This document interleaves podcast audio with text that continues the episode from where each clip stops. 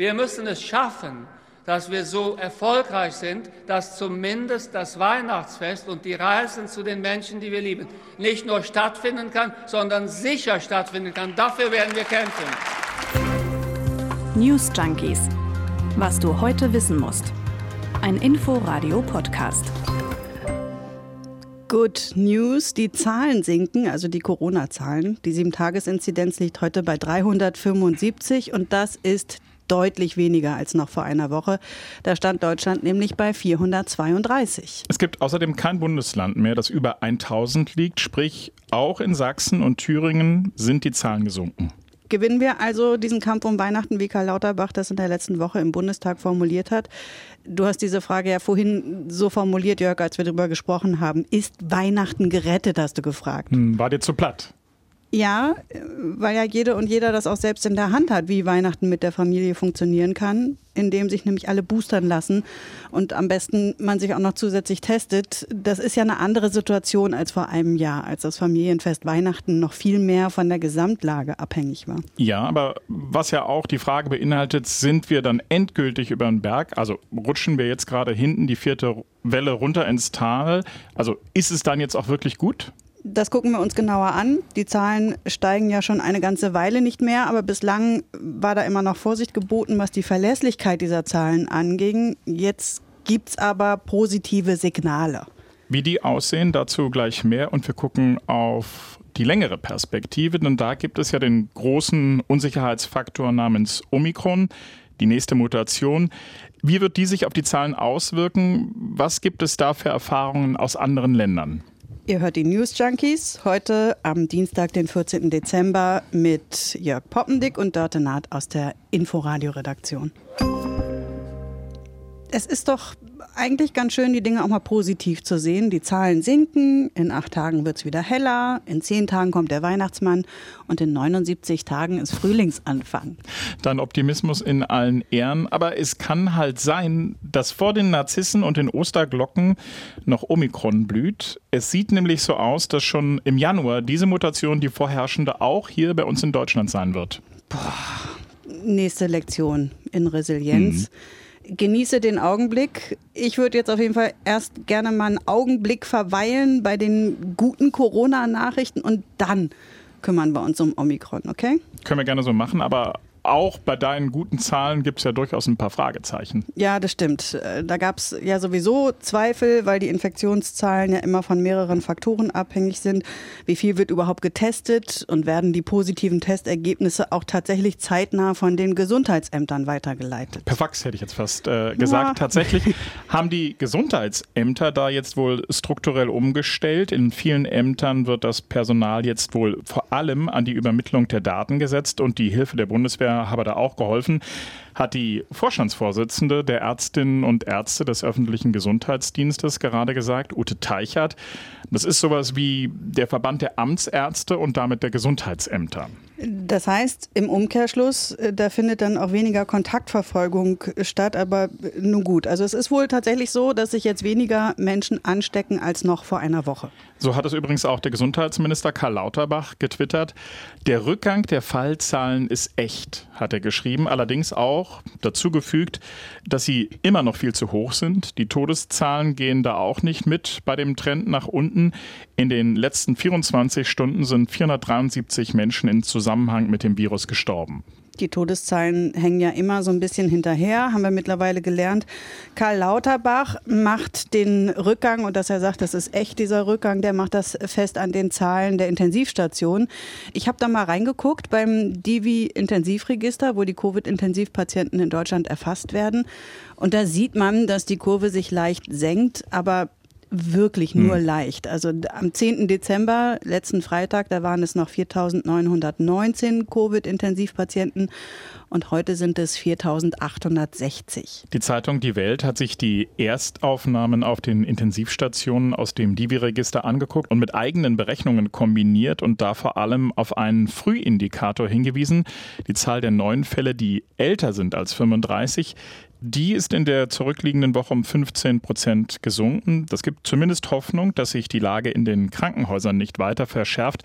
Allerdings hat die Intensivmedizinervereinigung Divi auf Nachfrage der deutschen Presseagentur gesagt, es sei noch zu früh, um diese Entwicklung zu beurteilen.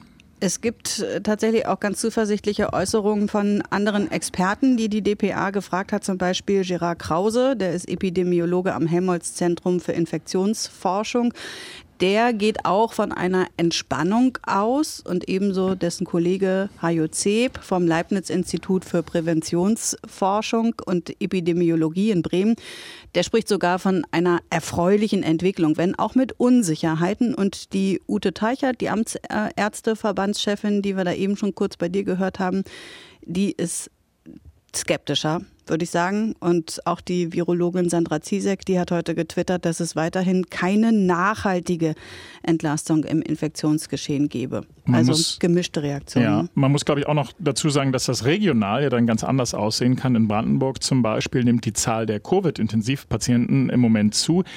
Jetzt wäre es natürlich interessant zu wissen, woran es denn nun gelegen hat, dass sich die Zahlen zumindest, sagen wir mal, stabilisiert haben. Also 3G, 2G, 2G plus Boostern. Was hat dazu beigetragen?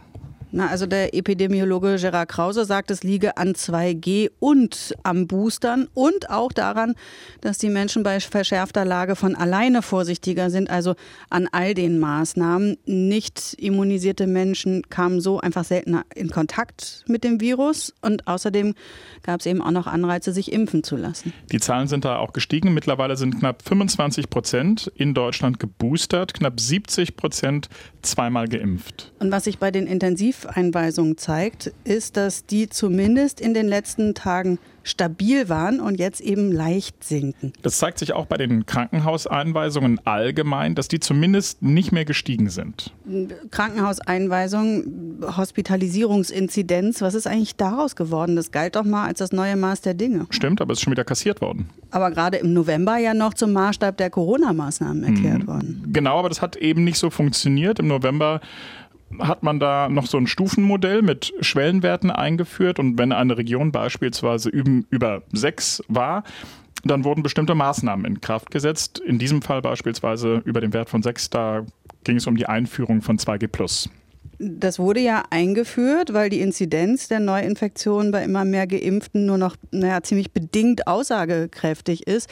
Denn eine Inzidenz von 100 bei einer ungeimpften Bevölkerung ist ja was total anderes als bei einer zumindest in Teilen geimpften Bevölkerung. Für die Maßzahl Hospitalisierung spricht er, dass sie angibt, wie sehr das Coronavirus tatsächlich krank macht und das Gesundheitssystem belastet. Allerdings haben die Entscheider schnell gemerkt, bei diesem Indikator gibt es auch Probleme, zeitliche vor allem.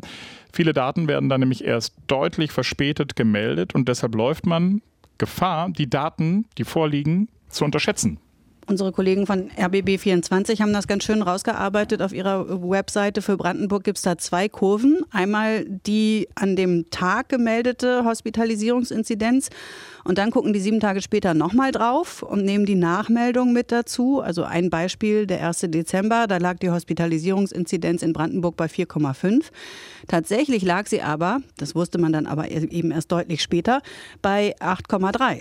Das ist natürlich dann schwierig mit so einem Indikator, denn darum geht es ja. Politik muss zügig entscheiden in so einer Pandemie und zwar mit aktuellen und sofort aussagekräftigen Daten. Ja, und weil das eben nicht der Fall war, haben dann Anfang Dezember Angela Merkel und Olaf Scholz, da war er noch nicht Bundeskanzler, und die Ministerpräsidenten und Präsidentinnen, da haben die wieder einen Rückzieher gemacht und setzen jetzt dann eben doch wieder auf den Indikator Neuinfektion. Und die gehen nun zurück. Die Delta-Welle ist damit zumindest abgebremst.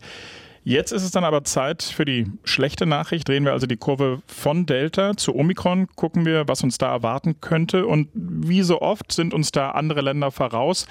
Und auch die Modellierer, so deutlich müssen wir an der Stelle sein, haben keine guten Aussichten parat. Ja, wird wohl nur eine kurze Verschnaufpause, wenn überhaupt. Experten sagen, dass schon im Januar die Omikron-Variante auch in Deutschland die vorherrschende Variante sein wird. Das ist ja im Grunde schon gleich, also in wenigen Wochen. Ja, und deshalb ist das ja auch so trügerisch gerade. Da gibt es äh, wenige Fälle im Moment bei uns, aber in Großbritannien, da kann man mal wieder ganz gut ablesen, was dann uns wohl erwarten wird. Da verdoppelt sich die Zahl der Omikron-Fälle alle zwei bis drei Tage. Deshalb wird es da auch schon in wenigen Tagen soweit sein, dass Omikron die vorherrschende Variante sein wird. Boris Johnson hat vor diesem Hintergrund gesagt, dass man die Vorstellung, dass Omikron irgendwie eine mildere Version des Virus sei, beiseite stellen und das schiere Tempo dann auch mal anerkennen müsse, mit dem es sich einfach in der Bevölkerung ausbreitet. Und das droht uns dann eben auch. Das sei nicht mehr abzuwenden, sagt auch der Modellierer und Komplexitätsforscher Dirk Brockmann von der HU Berlin. Also alles spricht dafür, dass Omikron äh, noch ansteckender ist als die Delta-Variante. Es breitet sich jetzt an verschiedenen Orten der Welt relativ schnell und zügig aus. Das heißt, wir müssen auch hier damit rechnen, eigentlich überall damit rechnen, dass Omikron sich irgendwann durchsetzt, auch gegenüber Delta. Im Januar soll es, wie gesagt, bereits soweit sein. Und was dann passieren wird, hat Live Erik Sander, das ist der Leiter der Impfstoffforschung an der Charité in Berlin, dem RBB so beschrieben. Wir glauben nicht, dass es zwangsweise zu mehr schweren Verläufen unter Geimpften, also unter immunen Personen kommt. Was es wohl geben wird, was man auch bei Delta beobachtet, ist, dass es mit der Zeit dann eben zu mehr Infektionen kommen kann. Wenn wir jetzt ein Virus haben, was der Impfantwort mehr ausweicht, dann kann es zu mehr Infektionen kommen. Aber so ist die Hoffnung und so denken wie auch die meisten Expertinnen und Experten. Wir haben andere Teile im Immunsystem, die sind wahrscheinlich durch diese Veränderung im Virus nicht so stark beeinträchtigt und die schützen uns besser vor einem schweren Verlauf. Die Hoffnung ist also nicht so schwere Verläufe, aber mehr Infektionen. Aber für ungeimpfte Personen ist dieses Virus sicherlich sehr, sehr gefährlich, weil es zusätzlich zu der Immunflucht auch noch stärker übertragbar ist. Großbritanniens Premierminister Johnson hat deshalb in den vergangenen Tagen auch noch mal massiv fürs Impfen und vor allem fürs Boostern geworben. Und das passiert ja auch hier bei uns in Deutschland seit Wochen mittlerweile. Aber die Frage ist ja, was uns unterscheidet von Ländern wie Südafrika und Großbritannien und welchen Einfluss das dann auf den Verlauf der Omikron-Variante haben könnte. Na, in Südafrika hat sich ähm, die Variante wohl innerhalb von zwei Wochen durchgesetzt. Südafrika ist aber jetzt schwer mit Deutschland zu vergleichen. Also einmal beispielsweise im Hinblick auf die Altersstruktur. Da leben einfach deutlich mehr junge Menschen. Das hat dann wiederum einen Einfluss auf die Hospitalisierungsrate. Und es wird auch davon ausgegangen, dass große Teile der Bevölkerung in Südafrika schon eine Infektion durchgemacht haben. Und was Großbritannien anbelangt, die unterscheiden sich von uns insofern, dass da im Alltag deutlich seltener medizinische Masken getragen werden. So, und da hoffen jetzt die Modellierer, also die, die vorhersagen, wie es in der Pandemie weitergehen könnte, dass das einen positiven Einfluss auf die Verbreitungsgeschwindigkeit bei uns haben könnte. Viola Priesemann, die ist so eine Modelliererin, auch die sagt, Omikron wird kommen. Masken könnten aber die Geschwindigkeit verlangsamen. Und das ist nämlich das eigentliche Problem, zumindest mit dem Wissensstand von heute, dass wenn sich die Variante so schnell verbreitet, dass dann plötzlich auch ganz viele Menschen gleichzeitig krank sind und im Zweifel auch alle ja, im, gleichzeitig im Krankenhaus behandelt werden müssen. Impfen und vor allem Boostern hilft, sagen viele. Auch Viola Priesemann hat sie gerade im ZDF nochmal darauf verwiesen, dass in Ländern mit einer höheren Impfquote, vor allem bei den Älteren, auch die Hospitalisierungsrate niedriger ist als in Deutschland. Und sie hat noch mehr gefordert, eben weil nicht genau klar ist, was und mit welchem Tempo Omikron mit Deutschland am Ende machen wird. Zusätzlich zum Impfen schlagen wir vor, dass man sich Gedanken machen sollte über einen Worst Case. Ich bin ja leider als Modelliererin immer wieder die Überbringerin der schlechten Nachrichten. Das ist was, was ich total ungerne mache. Mir geht es aber hier auch in diesem Fall von Omikron, wo wir so wenig über die schweren Verläufe bisher wissen, mir geht es darum, dass wir uns Gedanken machen, was machen wir im blödsten Fall? Und es muss ja nicht Omikron sein, es kann ja auch eine andere Variante sein, dass man sich auch die Möglichkeiten offen lässt, in, dem, in diesem blöden Fall, dass die Fallzahlen sehr schnell steigen und die schweren Verläufe doch höher sind, als man sich das wünschen würde, dass man dann schnell und zügig und wirklich früh genug reagiert. Früh genug reagiert und das war Viola Priesemann auch noch wichtig zu sagen. Sie fordert jetzt so einen Notschalter nicht für jetzt sofort, sondern was sie fordert ist, dass sich die Politik darüber Gedanken macht und den rechtlichen Rahmen schafft, um ihn dann eben bei Bedarf zeitnah einsetzen zu können. Das ist nämlich wichtig in so einer Pandemie. Tempo braucht es und das hat ja in den vergangenen Monaten häufig nicht geklappt. Und eingedenk dieses Omikron-Zugs, der da jetzt mit hohem Tempo auf Deutschland zurast, braucht es genau das. Das fordert eben die Wissenschaft jetzt.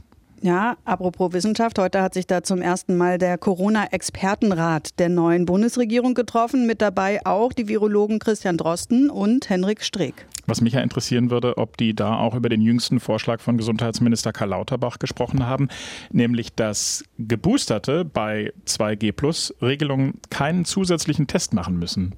Ja, ist zumindest in der Debatte. Und bei Twitter hat sich dazu auch schon die Virologin Sandra Ziesek geäußert. Und die hat die Idee angesichts von Omikron als irrsinnig bezeichnet, weil sich eben auch Geboosterte mit Omikron anstecken können. Politik versus Telegram ist die Schlagzeile einer anderen Nachricht des heutigen Tages. Zahlreiche deutsche Politiker, unter ihnen auch der neue Justizminister Marco Buschmann von der FDP, wollen die zahlreichen Gewaltaufrufe auf dem Messenger-Dienst stoppen. Telegram ist ja vor allem bei Verschwörungsgläubigen und Radikalen beliebt. Bisher hat das aber nicht wirklich geklappt, ähm, die Gewaltaufrufe da zu stoppen. Telegram sitzt in Dubai und hat laut Bundesinnenministerium auf Anfragen in der Vergangenheit nie reagiert. Auch ein Rechtshilfeersuchen bei den Vereinigten Arabischen Emiraten hat da noch kein Ergebnis gebracht. Haben wir übrigens auch eine ausführliche Folge zugemacht bei den News Junkies letzten Freitag zu Telegram. Könnt ihr ja noch mal reinhören. Zwei Lösungen werden jetzt übrigens diskutiert man könnte die Betreiber der großen Smartphone-Betriebssysteme um Hilfe bitten, also Apple und Alphabet. Möglich ist auch eine europäische Lösung, dass also ein gemeinsamer Rechtsrahmen geschaffen wird und sich dann am Ende Telegram und die Vereinigten Arabischen Emirate, so zumindest die Überlegung vieler Politiker in Europa, dann dementsprechend bewegen müssen. Noch ein kurzer Blick nach Belarus. Da ist der Politiker und Blogger Sergei Tichanowski zu 18 Jahren Haft verurteilt worden, laut belarussischer Staatsmedien. Ihm wird vorgeworfen, Massenunruhen organisiert zu haben. Tichanowski wollte ja bei der Präsidentschaftswahl im vergangenen Jahr gegen den Amtsinhaber Alexander Lukaschenko antreten, aber kurz nach seiner Kandidatur war er schon wieder festgenommen worden und seine Ehefrau ist dann angetreten, Svetlana Tichanowskaja, und die lebt heute im Exil. So, hm. Wir haben so positiv angefangen und irgendwie mit lauter negativen. Dann stark nachgelassen. Ja. Mal gucken. Vielleicht schaffen wir es morgen. Ja, wir sollten uns das äh, vornehmen für morgen. Also irgendwie durchschnittlich anfangen und dann so eine Rakete durch den Podcast fliegen lassen. Das wäre schön. Ob das klappt, das könnt ihr dann morgen hören. Derweil verabschieden wir uns. Ihr könnt uns natürlich wie immer eine Nachricht schreiben, Feedback, Kritik, Lob unter Newsjunkies at inforadio.de. Auch Plätzchenrezepte. Wir nehmen alles. Gerne. Bis morgen. Bis morgen. Tschüss. News Junkies. Was du heute wissen musst. Ein Podcast von Inforadio. Wir lieben das Warum.